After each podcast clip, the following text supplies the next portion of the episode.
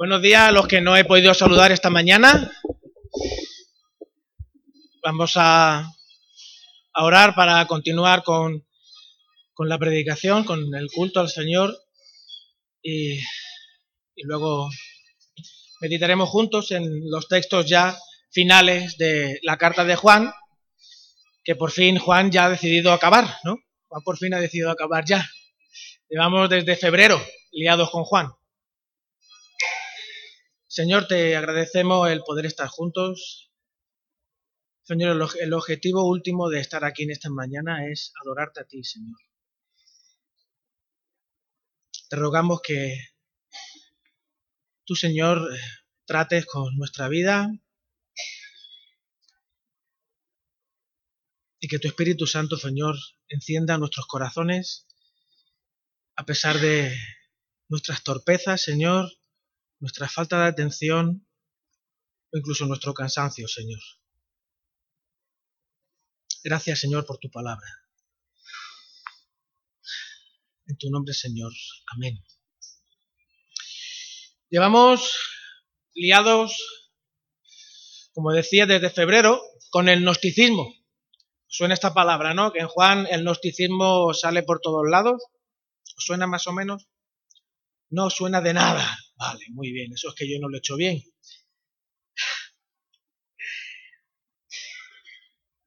Vamos a hacer un poco de memoria juntos, ¿vale?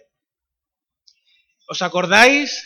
O sea, yo espero, espero respuesta, ¿eh? No son, no, son, no son preguntas que se responden solas, preguntas retóricas, creo que se dice. No, no. Espero, que, espero una respuesta de vosotros. Hoy os voy a poner nota y vosotros a mí. ¿Os acordáis del versículo que mostraba la intención de Juan al escribir, del por qué Juan escribió la carta de Juan? ¿Os acordáis? ¿Qué está pasando? Repito, ¿os acordáis del texto por el cual Juan escribió la carta de Juan? Bien, ese es, ese es el primer versículo, eh, Ana María. ¿Cuál has dicho tú? Eh, eso está en el capítulo 5, si no me equivoco yo, versículo 13. Gracias. Lo leo. Estas cosas os he escrito a vosotros, os he escrito a vosotros que creéis en el nombre del Hijo de Dios, para que sepáis que tenéis vida eterna y para que creáis en el nombre del Hijo de Dios. Estas cosas os he escrito a vosotros que creéis, que sois creyentes, que sois cristianos, para que sepáis que tenéis vida eterna y para que, y para que sigáis creyendo en el, en el Hijo de Dios, en el nombre del Hijo de Dios. Juan era muy consciente que el medio mediatiza. Juan era, eh, sabía perfectamente, porque él, él, era un ser humano igual que nosotros, igual que los destinatarios de la carta, que en el, medio en el que vivimos, pues ese medio pues nos condiciona. Hoy en día sabemos que hasta nuestra genética nos condiciona, ¿verdad? Y Juan se dio cuenta que se estaban introduciendo en la iglesia una forma de pensar y actuar que alejaba a la iglesia de Cristo y del Evangelio. El gnosticismo.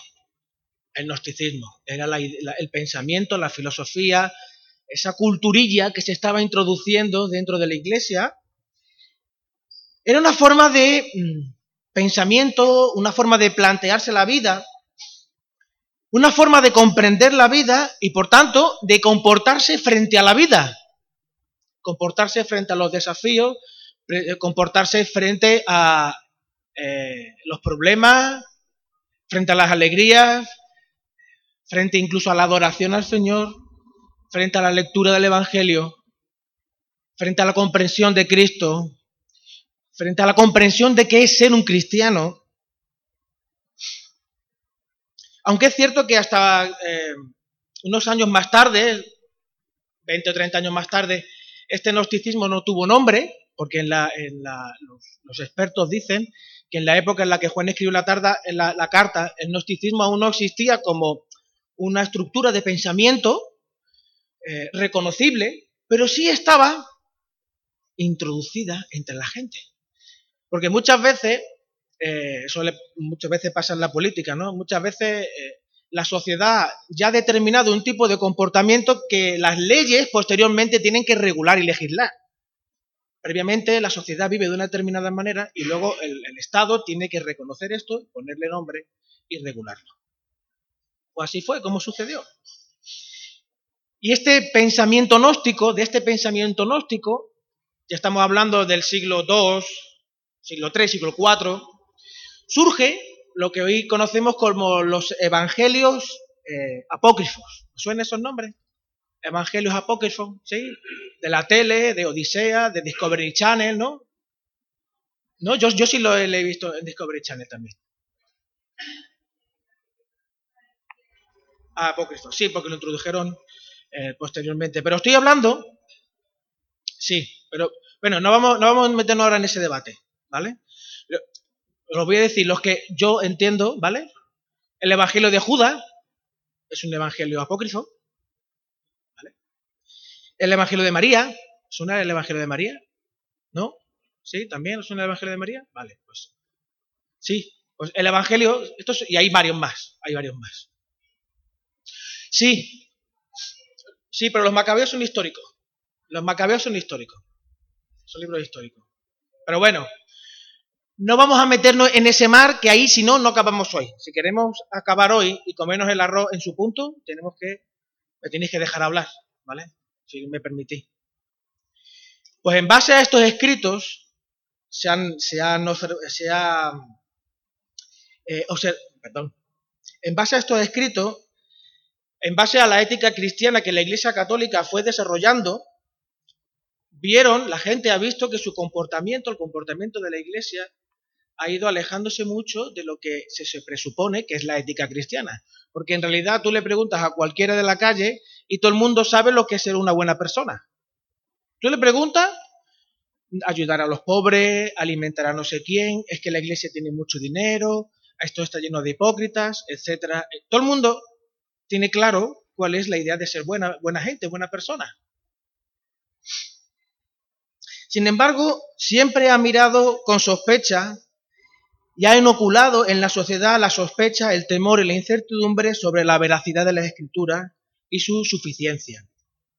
En la época en la que Juan escribe, aún, aún no había canon de las escrituras, estamos hablando del año, la década de los 80, después de, en el primer siglo de la década de los 80, pero sí ya estaban escritos los cuatro evangelios, las cartas de Pablo ya circulaban, las de Pedro también circulaban.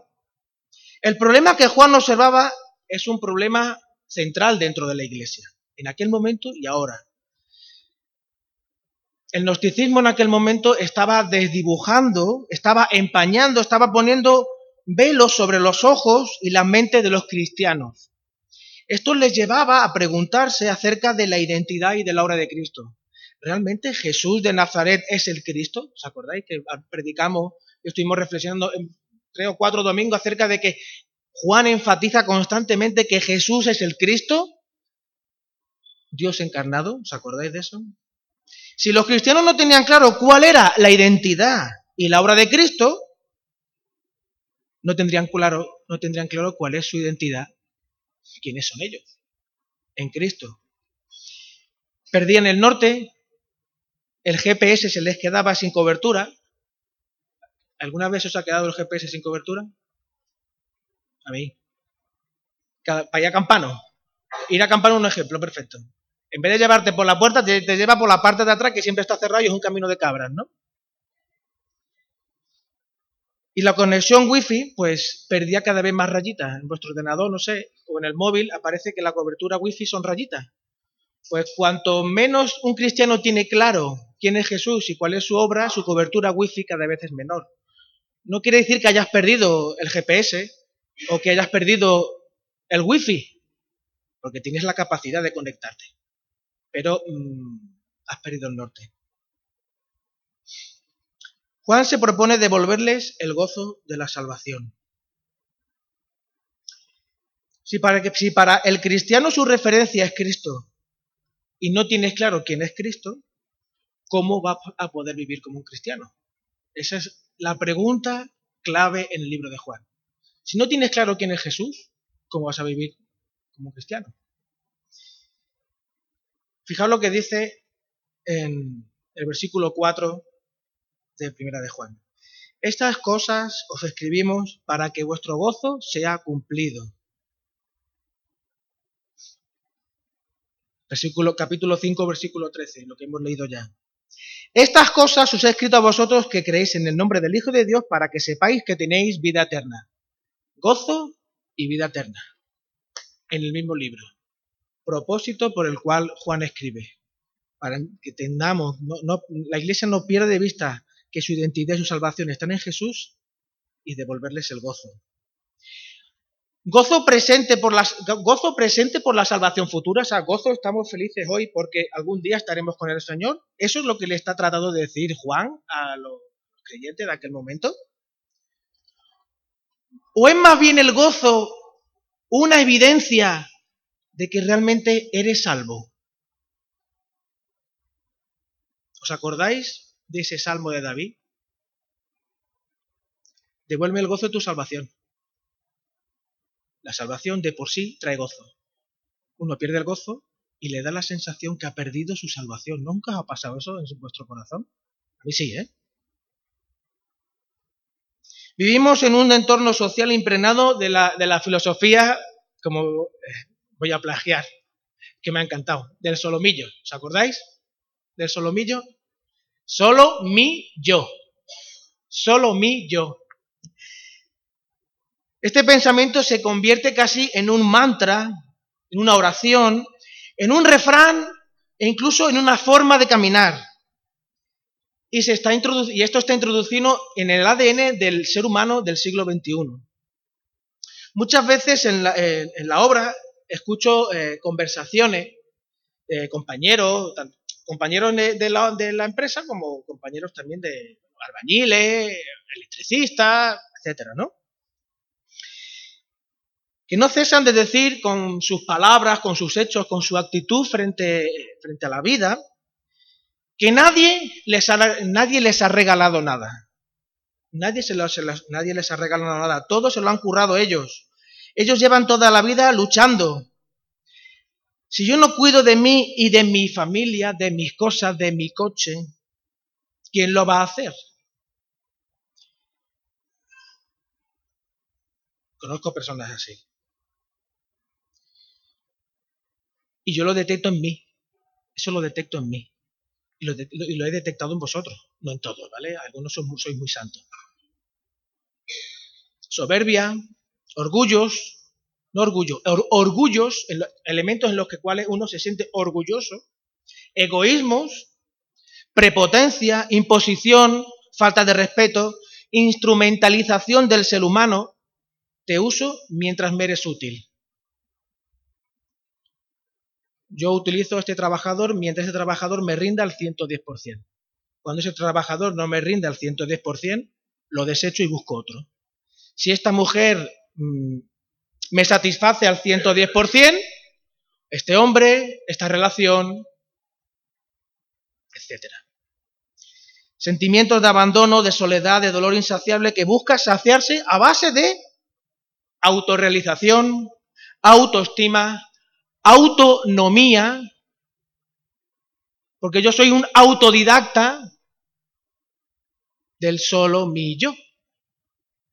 ¿Verdad? Es que está, es tan evidente cuando uno lo piensa, ¿no? Qué fácil caemos en esto, ¿no? Y de la misma manera que Juan veía que el gnosticismo permeaba la iglesia, a lo largo de la historia ha habido grandes fuerzas guiadas por el, enemigo y alimentadas por nuestra propia concupiscencia, que las concupiscencias nada más y nada menos son pasiones desordenadas, no es otra cosa, que han intentado permear y moldear la iglesia. Un, electricista me decía lo mismo, ¿no? Hablando de, la iglesia, porque él eh, lo comentaba también en el estudio, que él sabe perfectamente cómo ha de comportarse la iglesia, tiene que, eh, los pobres, cuidar de los pobres, dar dinero, no sé qué, no sé cuánto. Y tú luego le escuchas hablar a él juzgando a la iglesia de tal manera que él tiene la autoridad última y él tiene la verdad última sobre cuál debería de ser la forma en la que la iglesia tiene que hacer las cosas.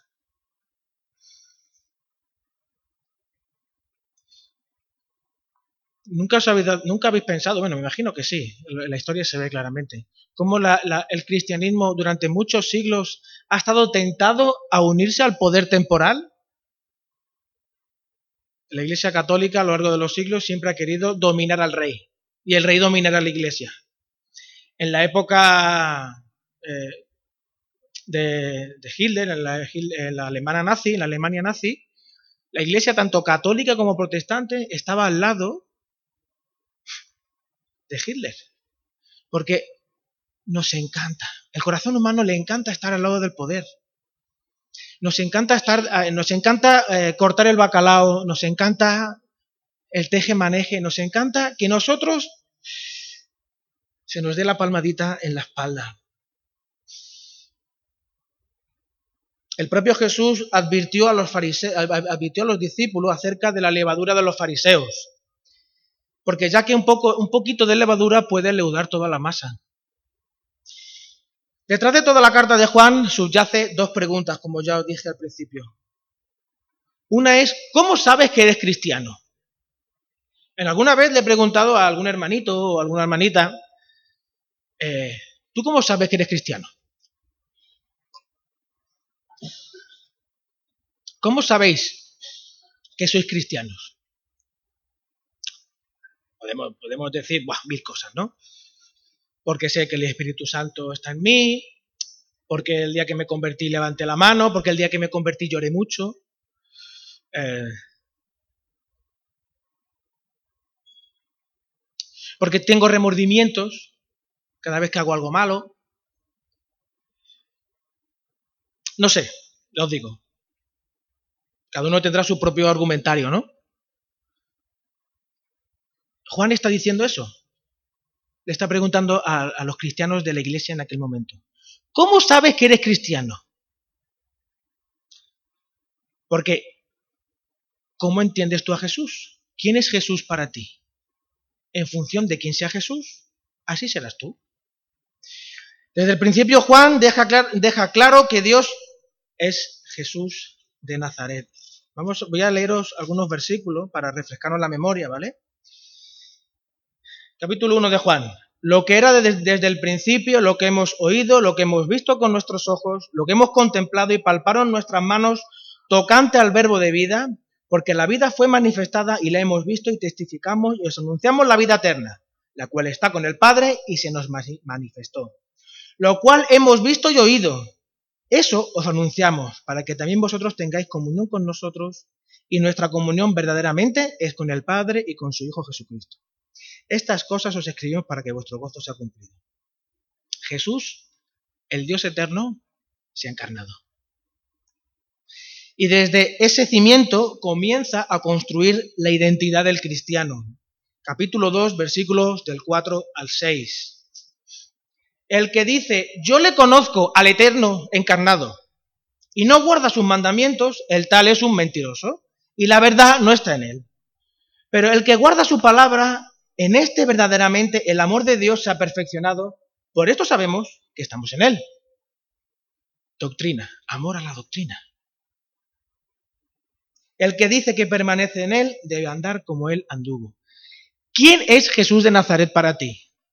¿Cómo crees tú, cómo sabes tú que eres cristiano?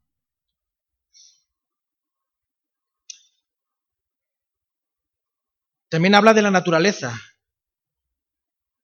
de ese cristiano. Capítulo 1, versículo 9 al 2.2. Si confesamos nuestros pecados, Él es fiel y justo para perdonar nuestros pecados y limpiarnos de toda maldad. Si decimos que no hemos pecado, le hacemos al mentiroso y su palabra no está en nosotros. Hijitos míos, estas cosas os escribo para que no pequéis. Y si alguno hubiese pecado, abogado tenemos para con el Padre a Jesucristo el justo, y Él es la propiciación por nuestros pecados, y no solamente por los nuestros, sino por los de todo el mundo. ¿Tú crees que Jesús es aquel Dios eterno que se encarnó y fue la propiciación por tus pecados? ¿Tú crees que eres un pecador? En terapia ocupacional el proceso de santificación del cristiano en terapia ocupacional. También Juan muestra la identidad de los falsos maestros, que los llama anticristos. Y el anticristo aquí Juan habla de ellos como unos personajes que a lo largo de la historia suplantan a Jesús, intentan suplantar a Jesús, pero también en esa suplantación se oponen a la obra del Evangelio. Fijaos. Capítulo 4, versículos 1 y 2. Estamos haciendo una lectura así a vista de pájaro. Amados, no creáis a todo espíritu, sino probad los, los espíritus si son de Dios. Porque muchos falsos profetas han salido por el mundo. En esto conoced el Espíritu de Dios. Todo espíritu que confiesa que Jesucristo ha venido en carne es de Dios. Juan describe a Dios como luz, amor, justo, y por tanto dice que el que es nacido de Dios es un reflejo de esa luz. No anda en tinieblas, ama y practica la justicia. Capítulo 2, versículos 9 y 10. El que dice que está en la luz y aborrece a su hermano está todavía en tinieblas. El que ama a su hermano permanece en la luz y en él, en ese, no tropiezo. Pero el que aborrece a su hermano está en tinieblas y anda en tinieblas y no sabe a dónde va porque tiene ese velo. Porque las tinieblas le han cegado los ojos. Os escribo a vosotros, hijitos, porque vuestros pecados os han sido perdonados por su nombre. He pasado, he ido hasta el 12. El capítulo 3 sigue indicándonos las características de Dios, del cristiano y de Cristo. Juan sigue describiendo ¿Cuál es el amor de Dios? Ese amor de Dios que nos, que, nos, que nos, ama y nos sumerge de tal manera que eh, no nos podemos escapar. Capítulo 3, versículo 1. Mirad cuál amor nos ha dado el Padre para que seamos llamados hijos de Dios. Por esto el mundo no nos conoce porque no le conoció a Él. Este amor no se deduce de las manifestaciones evidentes del afecto que podamos tener en nuestras relaciones. Más bien se hace evidente en cómo amamos a los hermanos. Versículo 16 del capítulo 3. En esto, en esto demostramos que hemos conocido el amor, en que Él puso su vida por nosotros, también nosotros debemos poner nuestra vida por los hermanos. 4, 7 y 8. Amado, amémonos unos a otros porque el amor es de Dios. Todo aquel que ama es nacido de Dios y conoce a Dios. ¿Os dais cuenta que constantemente Juan está diciendo claramente cuáles son las características del cristiano? ¿Tú eres cristiano? ¿Cómo sabes que eres cristiano? ¿Tienes esto? ¿Tú lo ves dentro de ti? A ver, no perfectamente, pero sí sinceramente. En el capítulo 5 Juan deja claro a los cristianos que el, testimonio de Cristo es mayor que el, de, que el de cualquier hombre y que este testimonio transfiere vida al que cree. la victoria es nuestra fe. ¿La sola fe de la reforma? Capítulo 5 por fin. Y este es el testimonio que Dios nos ha dado, vida eterna. Y esta es la vida y esta vida está en su Hijo. El que tiene al Hijo tiene la vida y el que no tiene al Hijo de Dios no tiene la vida. Si recibimos el testimonio de los hombres, mayor es el testimonio de Dios, porque este es el testimonio con que Dios ha, testificado acerca de su Hijo. Y con este breve repaso, esto es todo introducción, ahora, ahora viene la predicación, ¿vale? Pues con este breve repaso llegamos a los versículos 18 al 21. Con estos versículos, Juan nos dice lo que eh, Arnold Schwarzenegger, ¿os acordáis de ese hombre que terminó siendo político? ¿Sigue siendo político, Pablo? Ya no, ¿no? Se ha quitado, ¿no? Bueno, lo han echado, ya no lo han votado más. Bueno, no lo sé. Os ha ido él, no lo sé. ¿Os acordáis la frase mítica de Schwarzenegger en Terminator? Sayonara, baby. Esto, pues con esos tres versículos, en estos versículos últimos, del 18 al 21, no del 28 al final, como dije antes, del 18 al 21, Juan nos dice Sayonara, baby. Que es hasta luego.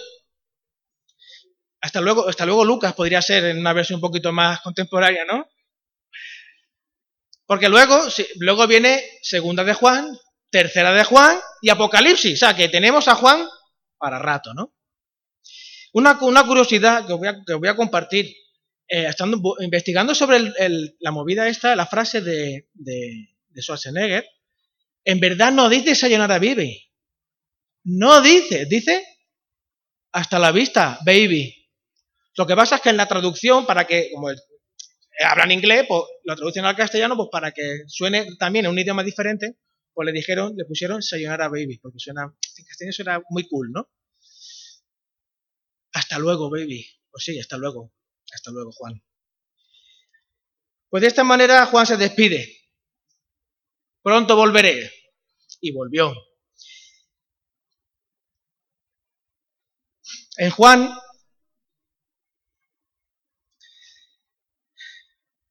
estos versículos, perdonadme, estos versículos, si los voy a leer, ¿vale? Otra vez, vais a ver tres elementos en común. Bueno, un elemento común para los tres, ¿vale? Dice, sabemos que todo aquel que ha nacido de Dios no practica el pecado, pues aquel que fue engendrado por Dios le guarda y el maligno no le toca.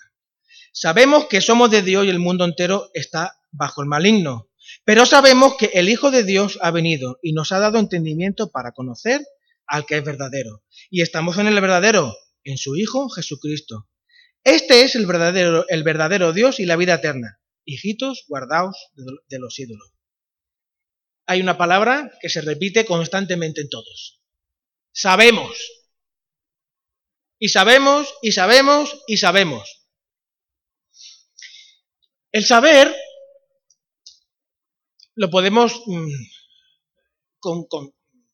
tener, lo podemos recibir, lo podemos adquirir yendo al cole, a través de leyendo libros, siendo autodidactas, eh, viendo documentales de la tele, con la experiencia de la vida, uno se supone que tendría que ir aprendiendo, ¿no? Pero como el ser humano es el que tropieza siempre con la misma piedra y también vuelve a su vómito y ese tipo de cosas, ¿no? Nos cuesta aprender. Pero bueno, Juan dice a la iglesia que sabemos. Constantemente, ¿os acordáis que, eh, no sé si os acordaréis, pero en, al principio de la, carta, en el, recorrido de la carta de Juan, os hablé de la palabra ginosco. ¿Os acordáis de ginosco? ¿No? De conocer. Ginosco, de conocer. ¿Sí os suena un poco? ¿Sí? Vale. Vosotros tenéis más puntos que los demás, ¿eh? Que lo sepáis.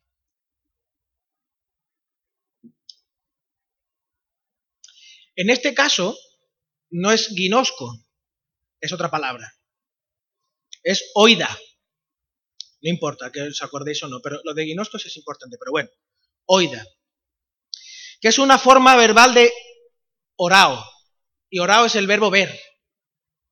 Si ginosco viene de gnosis, de conocer, jorao viene de ver. Oida viene de ver. ¿Qué es lo que nos está queriendo decir Juan con el este sabemos? Que es un verbo que viene de la palabra ver, del verbo ver.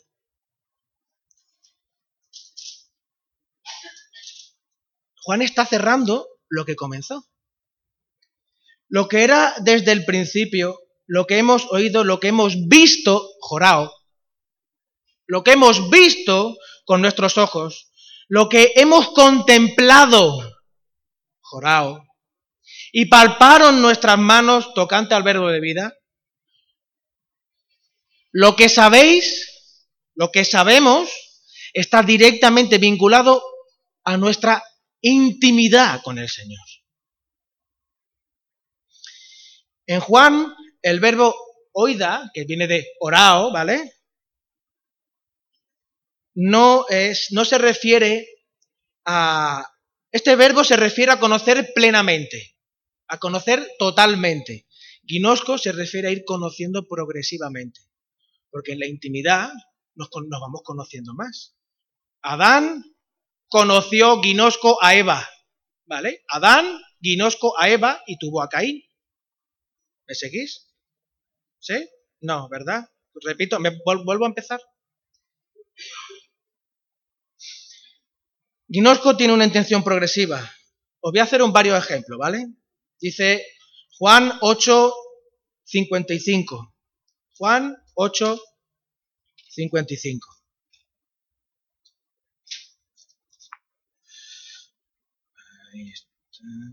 Juan 8, 55. Aquí, aquí eh, el apóstol Juan utiliza las dos palabras, tanto ginosco como oida. Juan 8, 55. Fijaos, pero vosotros no le conocéis. Ginosco. Mas yo le conozco, oída. Cristo dice, yo conozco al Padre completamente. Y si dijere que no le conozco, sería mentiroso como vosotros. Pero le conozco y guardo su, palabra. Aquí el segundo conozco es ginosco. Vale. Jesús conoce al Padre de forma completa. Y Juan 14, 7 también aparecen estas dos palabras. Si me conocieseis, también a mi Padre conoceríais, y desde ahora le conocéis y la habéis visto. Si me conocieseis, Ginosco, también a mi Padre conoceríais, oída, completamente. Y desde ahora le conocéis, Ginosco, y la habéis visto. Cuanto más vamos conociendo a Cristo, más plenamente vamos conociendo al Padre. Porque quien, quien me ha visto a mí, dice el Señor, ha visto al Padre. Cuanto más profunda es nuestra relación con Cristo, más completa es, es nuestro conocimiento del Padre. Es lo que está diciendo Jesús aquí. Pero ¿cómo es que Juan se atreve a decir a la iglesia que saben completamente algo si en realidad yo me miro a mí mismo y como dijo un teólogo, yo solo sé que mi redentor vive, poco más. ¿No será que después de todo lo que Juan les está enseñando, recordando, pueden, eh, pueden tener la certeza de que saben? ¿Pueden tener la certeza de que saben? Pueden tener la certeza, pueden tener la seguridad de que todo lo que saben, lo saben no, no solo porque estudian la palabra, sino por lo que son. Todo aquel que ha nacido de Dios no practica el pecado, pues aquel que fue engendrado por Dios, Dios le guarda y el maligno no le toca.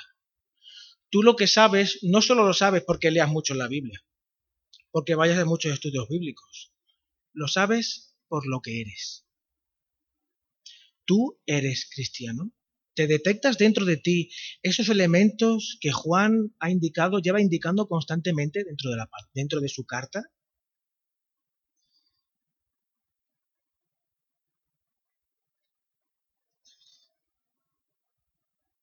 ¿Qué te parece la afirmación de Juan que dice en el versículo 19, sabemos completamente que somos de Dios y el mundo entero está bajo el maligno?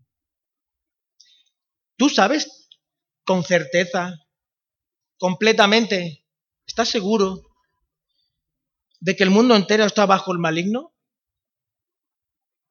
¿Lo, comprendes en toda su dimensión? ¿Comprendes en toda, su dimensión que el Hijo de Dios ha venido y nos ha dado entendimiento para conocer al que es verdadero y estamos en el verdadero, en su Hijo Jesucristo, este, este que es el verdadero Dios y la vida eterna? ¿Tú tienes el conocimiento completo del oide? Juan dice que sí, que sabemos esto. Pero tú eres consciente de saberlo. Tú tienes, eh, porque al fin y al cabo, si Juan, nos está, si Juan nos está burlando de nosotros, nos está burlando de la iglesia, lo que está diciendo Juan es cristianismo 1.0. Eh, ¿Cómo lo he puesto yo aquí? Parvulitos de cristiano. Parvulitos de cristiano.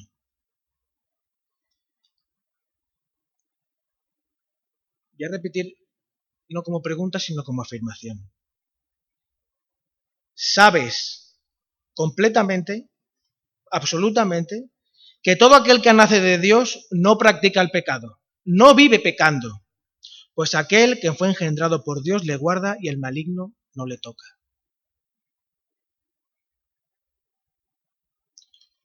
¿Tú eres consciente de eso realmente? ¿Tienes esa certidumbre dentro de ti? Sabemos que somos de Dios y el mundo entero está bajo el maligno. Solamente hay que mirar la tele a veces, ¿no? Pero sabemos que el Hijo de Dios ha venido y nos ha dado entendimiento para conocer al que es verdadero. Y estamos en el verdadero, en su Hijo Jesucristo. Este es el verdadero Dios y la vida eterna. ¿Tú has nacido de Dios? ¿Tú has nacido de Dios? ¿Tú vives practicando el pecado? ¿Tú vives deleitándote en el pecado? Si tú no vives deleitándote en el pecado, tienes la certeza que en, tu interior de que aquel, pues que el Señor, aquel, el Señor Jesús, quien fue engendrado por Dios, te guarda y el maligno no te toca.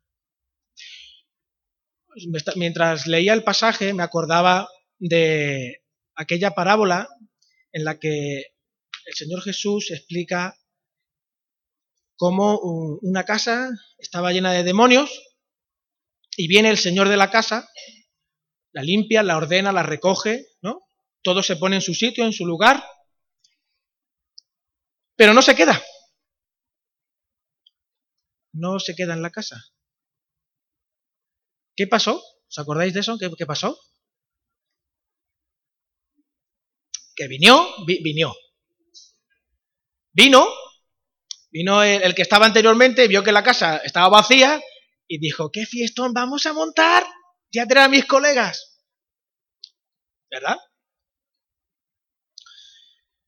¿Tu corazón está como esa casa que tú de, vez en cuando le dices al Señor, Señor, cada vez que hay un cultazo, que me gusta esa frase, cultazo, hemos tenido un cultazo.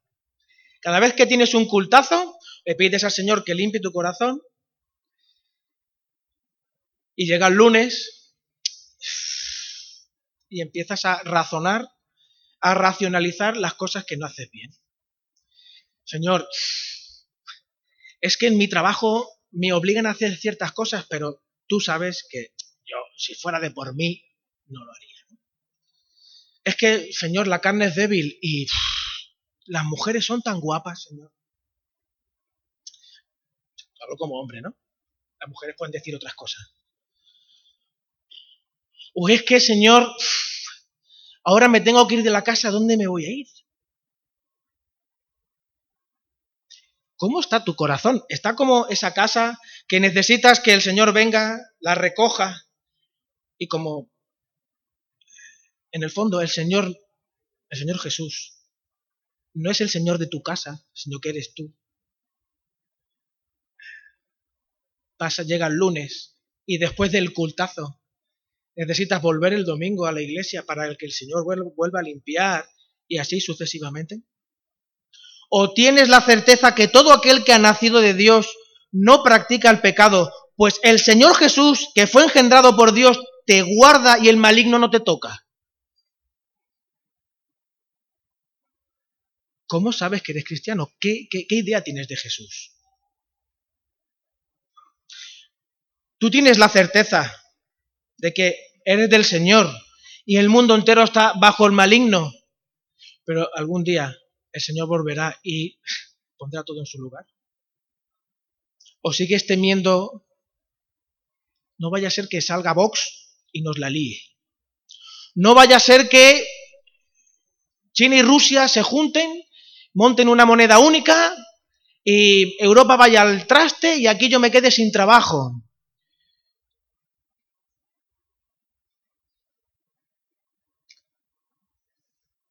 ¿O eres consciente que Dios te guarda? Pero sabemos que el Hijo de Dios ha venido y nos ha dado entendimiento para conocer al que es verdadero.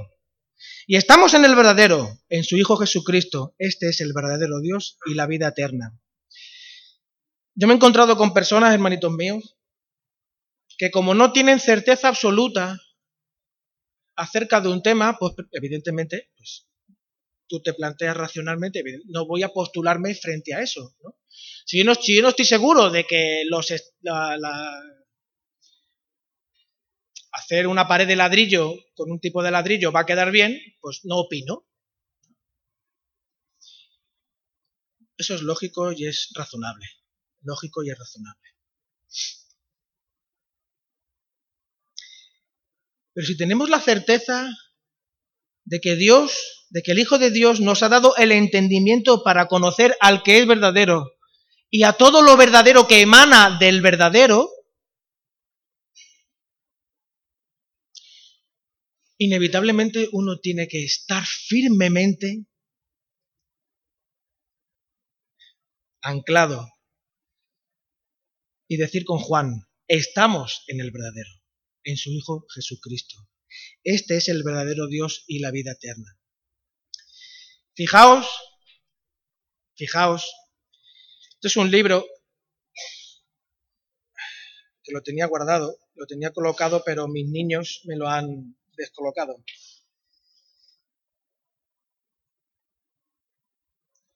Esto es un libro que, de un autor que se llama Jorge Bucay, no sé si lo conocéis, yo lo que he leído algún libro de él. Este, bueno, pues es un, uno de, bueno, entre algunos de los que eh, han intentado eh, traducir el deconstruccionismo espiritual, el, espíritu de esta sociedad en el que como ya no hay referentes, ya no hay verdades absolutas, pues este hombre lo ha intentado traducir a, bueno, a la experiencia espiritual.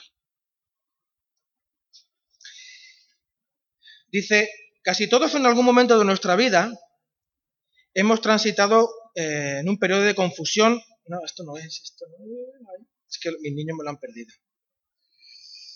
Mis niños me lo han perdido.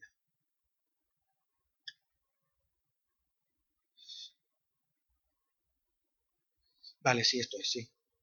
Casi todos en algún momento de nuestra vida hemos transitado en un periodo de confusión en todo lo relacionado con lo espiritual potenciado por el caos comunicativo que significa ponerse a hablar de aquello que para algunos es un enigma, para otros una religión o una filosofía y para otros incluso una especie de ciencia oculta. Sigue haciendo todo un desarrollo. Dice, las nuevas tecnologías, sumadas al obligado cuestionamiento de todos los viejos paradigmas, las ideas que teníamos preconcebidas que habían de alguna manera sustentado a la sociedad, nos ponen y pondrán a nuestros hijos ante hechos que ni siquiera se hubieran podido imaginar hace 30 o 40 años. Existen situaciones en enfrentamientos y hasta delitos. La pornografía infantil, la oferta de servicios de asesinato por encargo, por Internet lo puedes hacer. Si tú quieres matar a alguien por Internet puedes alquilarlo. O la invasión de la privacidad a través de Internet, por poner solo algunos ejemplos. Un planeta pequeño, casi insignificante considerado, considerando el entorno universal en el que anida la casa, entre comillas, de todas las formas de vida que conocemos. Un mundo que desde fuera parece uno solo, aunque desde dentro el hombre se empeña en dividirlo en partes cada vez más pequeñas. En los últimos años se propone aquí y allá una espiritualidad que no sea patrimonio de algunos elegidos, como los cristianos,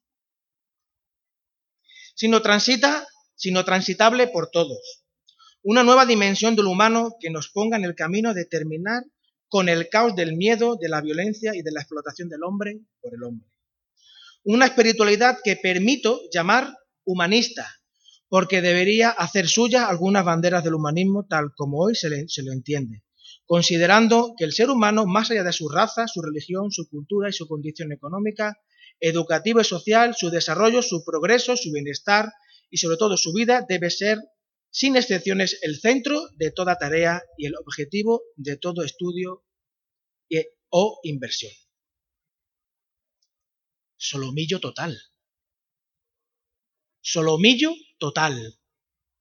Una espiritualidad que se sostiene en la idea de que nuestras diferencias nos nutren y nos complementan, que trabaja por la libertad más absoluta de todos, que no admite la clasificación de los individuos en mejores ni peores, en los de arriba o los de abajo, en los que mandan y los que obedecen, especialmente porque pretenden, pretende abrir los ojos de la humanidad a un mundo que dé valor a lo importante y no a lo superfluo. Es curiosísimo cómo en este libro Jorge Bucay plantea todo un camino, un camino, además dice un camino, en el que hay diferentes estratos, diferentes niveles. Esto es gnosticismo total. Los gnósticos pensaban que el, para poder progresar como cristiano, le, enseñaban en la iglesia en aquel momento, tú tienes que ir superando lo que ellos utilizaban la palabra de pasos de fe, ¿no son eso de pasos de fe a vosotros? Pero ellos pensaban que los pasos de fe eran maneras de ir conociendo a Dios cada vez más plenamente. Y te hacían, y te, y te daban un puntito más por encima de los otros que aún estaban detrás. Gnosticismo total, lo que, está, lo, nos enseña aquí este hombre, ¿no? Del deconstruccionismo espiritual, religioso, social, político, económico, etc. Una espiritualidad humanista que realce la potencialidad humana, que unifique el espíritu humano altruista y solidario, para que así construyamos un futuro mejor, centrado en nosotros mismos, para nosotros mismos, para nuestra gloria. ¿Os acordáis de la Torre de Babel? ¿Os acordáis de la... ¿Quién, ¿Quién se acuerda de la Torre de Babel? ¿Cuál era el objetivo de la Torre de Babel? Tener un nombre. Queremos ser importantes. Queremos que se nos reconozca. Queremos tener... Pues, ser como Dios. Queremos ser como Dios. Queremos ser el centro del universo. Queremos que nosotros seamos el objetivo y el culto del ser humano hacia nosotros mismos. Pero es curioso que por muy grande que el hombre se creía, Dios se agachó, dice el texto, Dios se agachó y confundió el idioma de los hombres. Curioso, ¿verdad? Como no hay nada nuevo bajo el sol. Y esta espiritualidad, esta forma de entender nuestra relación con el Señor, nuestra relación con nosotros mismos, pues permea la iglesia, porque el medio nos mediatiza. Juan, el Señor, a través de Juan, nos da el antídoto para esto. Nos da las herramientas para esto. ¿Tú detectas algunos de esos elementos en tu interior? No le voy a decir nada a Menganito, no vaya a ser que me diga que es que yo soy muy radical. Yo no puedo decir nada a nadie porque es que, eh, claro, yo, puede pensar que le estoy juzgando.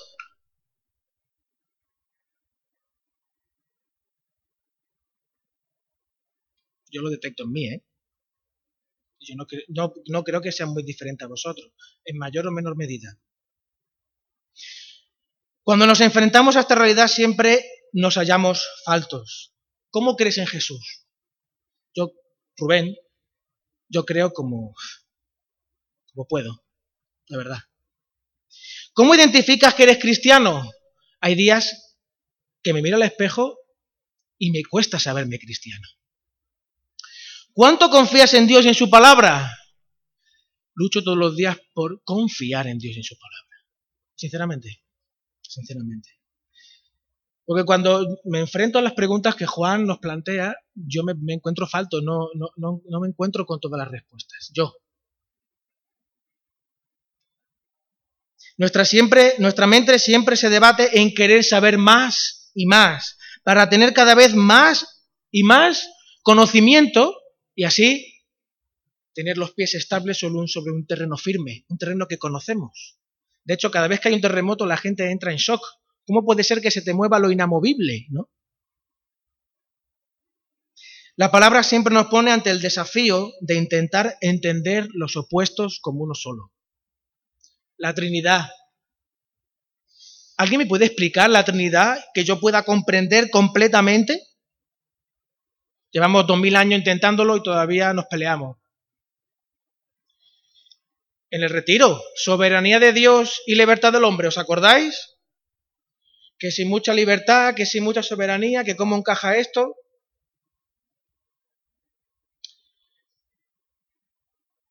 El ser humano se enfrenta constantemente ante el misterio de lo eterno, ante el misterio de poder comprender ¿Quién es Él en medio de, este, en medio de esta situación? ¿Y cómo encaja todo? ¿Y cómo encaja todo?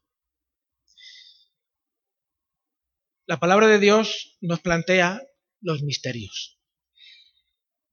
El misterio no es algo que no puedas, no puedas comprender, no podamos comprender. El misterio es un mar insondable en el que cuanto más te sumerges, más descubres. Pero claro, vas en apnea. Cuanta más resistencia espiritual tengas, más profundo llegarás, más conocimiento tendrás. El, mundo nos plantea que la Biblia, que Dios, que Jesús es un enigma. Y un enigma es una pared infranqueable que te puede reventar la cabeza a base de golpes y nunca lograrás superarlo. Pero la palabra nos habla constantemente del misterio, del misterio. ¿Cuánto conoces tú a Jesús? ¿Cuánto conoces a Jesús? Lo suficiente como para tener la certidumbre de que eres salvo, de que estás guardado con Cristo en el cielo y que Jesús es el camino, la verdad y la vida. Porque yo estoy seguro, estoy seguro de que mi redentor vive. ¿Tú estás seguro? ¿Tú lo estás? Es que eso es lo que nos pregunta Juan. Las respuestas a todas las preguntas el que aguante mala respiración, que me las dé, ¿vale? Yo, lo que Juan nos plantea es que lo que nosotros necesitamos tener por certeza, por certero, es que todo aquel que nace de Dios no practica el pecado, pues aquel que fue engendrado por Dios, el Señor Jesús, nos guarda. Y el maligno no nos toca, aunque tú creas que está arañando como las películas de miedo, ¿no? Sí, arañando el cristal, pero no te va a tocar. No te va a tocar. Porque sabemos que somos de Dios. Y el mundo entero está bajo el maligno, pero el Señor te protege. Porque sabemos que el Hijo de Dios ha venido y nos ha dado entendimiento para conocerle y estar seguros de que estamos en el verdadero, en su Hijo Jesucristo. Este es el verdadero Dios y la vida eterna como Jesucristo nos basta, inevitablemente nos guardaremos de los ídolos. Hijitos, guardaos de los ídolos. Amén. Por eso eh, creo que mm, yo no sé si hay un cántico para el final. Sí. Me gustaría cantar, me gustaría, sí. ve avisando a la gente si tienes que avisarla. Me, gustaría que cantásemos otra vez la que hemos cantado antes de que Jesucristo nos, basta, eh, pensando en esto, en el sayonara baby de, de Juan. Que estamos con el Señor, que aunque el mundo esté rodeado del mal, el Señor nos guarda. Que estamos en el Señor, que Jesucristo es el verdadero Dios y la vida eterna y que no hay otra manera de poder vivir como cristianos.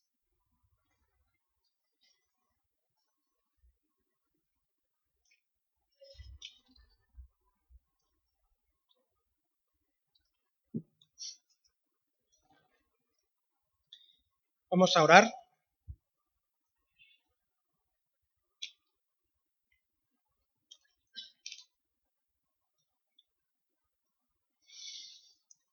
Señor, te, te agradecemos tu fidelidad, Señor, porque estamos aquí gracias a ella. No solo porque tengamos buenos amigos en la iglesia, no solo porque venga nuestra familia, nuestro padre, nuestro abuelo. Te agradecemos, Señor, que nos hayas atado con cuerdas de amor para que no nos podamos escapar de ti, Señor. Gracias por ser infinitamente bueno, Señor. Gracias por ser tan generoso. Gracias por enviar al Señor Jesús. Gracias, Señor Jesús, por venir a, buscarnos.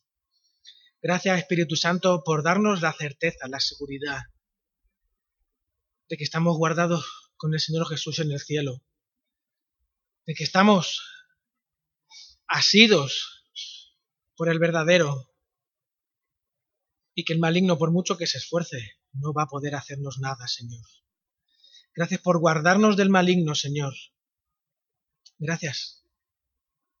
Porque en ti, Señor, tenemos la seguridad de estos versículos que Juan de forma tan clara nos ha mostrado, Señor.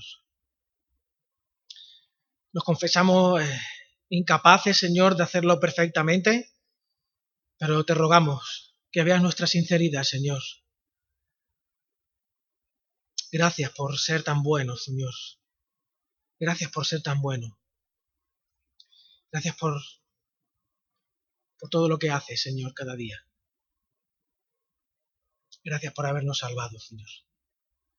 Ayúdanos a compartir esto en este mundo para que otros más puedan ver la luz de tu gloria, Señor, puedan vivir la vida plena que tú les tienes, les tienes ahí a un golpe de fe, Señor. Gracias por no perder la esperanza, Señor, también por este mundo, por no romper tu promesa. Gracias por ser fiel, Señor. En nombre de Jesús, amén.